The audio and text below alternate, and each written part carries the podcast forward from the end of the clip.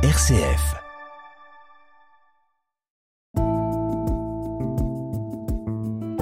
Regard chrétien sur l'actualité. Dorothée Scholz. Bonjour Martine Merzeler. Bonjour Dorothée. On le rappelle, vous êtes théologienne responsable de la formation initiale au diaconat pour le diocèse de Lyon. Et donc, c'est avec vous que nous allons revenir cette semaine sur l'actualité. Évidemment, euh, on ne peut décemment pas commencer ce regard chrétien sans revenir sur cette neuvième journée de mobilisation jeudi contre la réforme des retraites après son adoption lundi à l'Assemblée nationale par la force et ce, au lendemain de l'intervention télévisée d'Emmanuel Macron. Alors, le président de la République qui a rappelé que la réforme était nécessaire et devait entrer en vigueur d'ici la fin de l'année. Il s'est d'ailleurs dit prêt à endosser l'impopularité pour mettre en œuvre son projet. Que vous évoque cette mobilisation Déjà d'une part, cette neuvième journée qui a été assez dense, les, euh, les conséquences aussi, puisqu'il y, a eu beaucoup d'interpellations dans différentes villes de France. Les Français sont en colère. Que vous évoque cette actualité, Martine Merzweller Je ne sais pas trop, parce que je ne suis pas spécialiste euh, de la question des retraites. Mhm. Euh, j'entends l'inquiétude de tout le monde. je suis surprise aussi de la manière du gouvernement. En même temps, j'entends, pour parler comme Macron, en même temps, j'entends qu'il y a qu'il y a effectivement une nécessité absolue de penser à l'avenir, euh, à l'avenir du financement des retraites. Mm.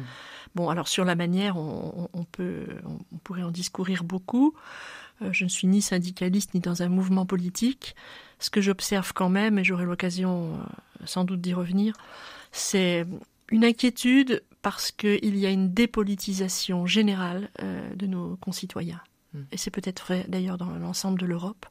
Les gens se sont détournés du politique et finalement on n'a plus que des réactions, des réactions souvent individuelles ou par petits groupes. On ne sait pas où est la question du bien commun. On ne sait pas aujourd'hui.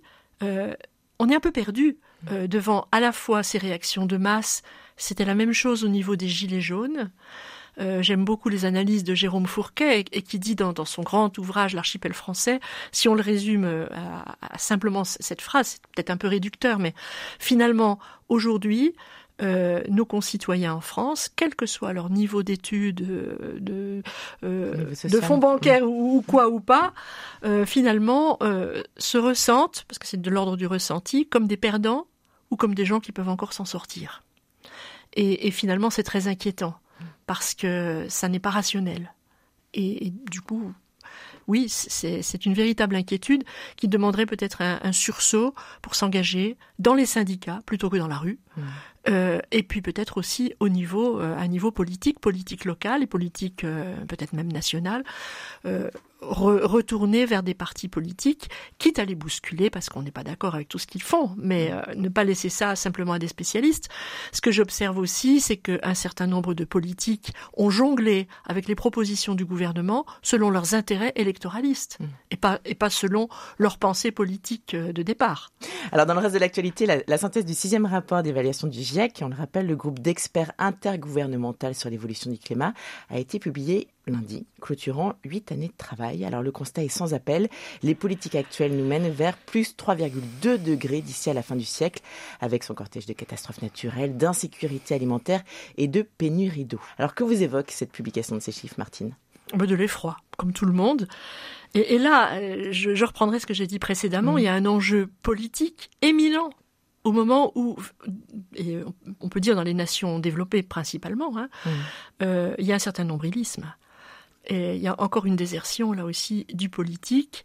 Et je me demande, et on peut se demander s'il n'y a pas aussi euh, des besoins un peu de coercition de l'économique. Mm. Parce que si les grands pouvoirs économiques euh, euh, n'ont pas de limites, alors on arrive à des catastrophes.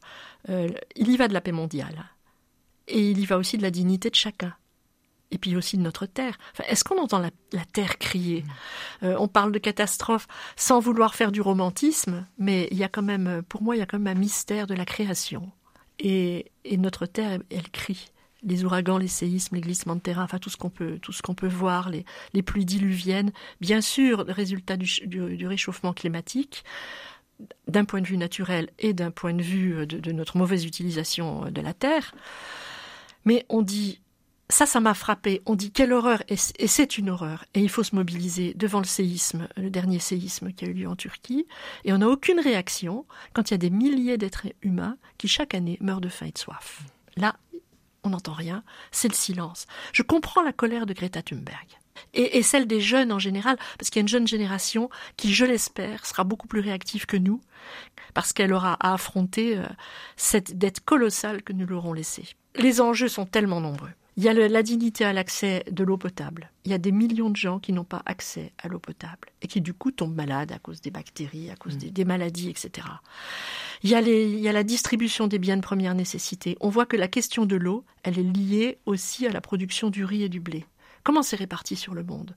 Quand, euh, quand la température a atteint 50 degrés en Inde, les pays occidentaux ont gardé leurs ressources pour eux-mêmes, en disant on ne partage plus parce qu'ils ont pris peur. Euh, les nappes phréatiques qui, qui, provoquent, qui s'effondrent et qui provoquent des effondrements de terrain. Et on voit qu'en Californie, les plus diluviennes ne peuvent plus réalimenter les nappes phréatiques parce que tout est euh, il y, a eu des effondrements de terrain. C'est terrible. On, enfin, on pourrait en parler longtemps. Il faudrait faire une émission spéciale pratiquement mmh. euh, là-dessus.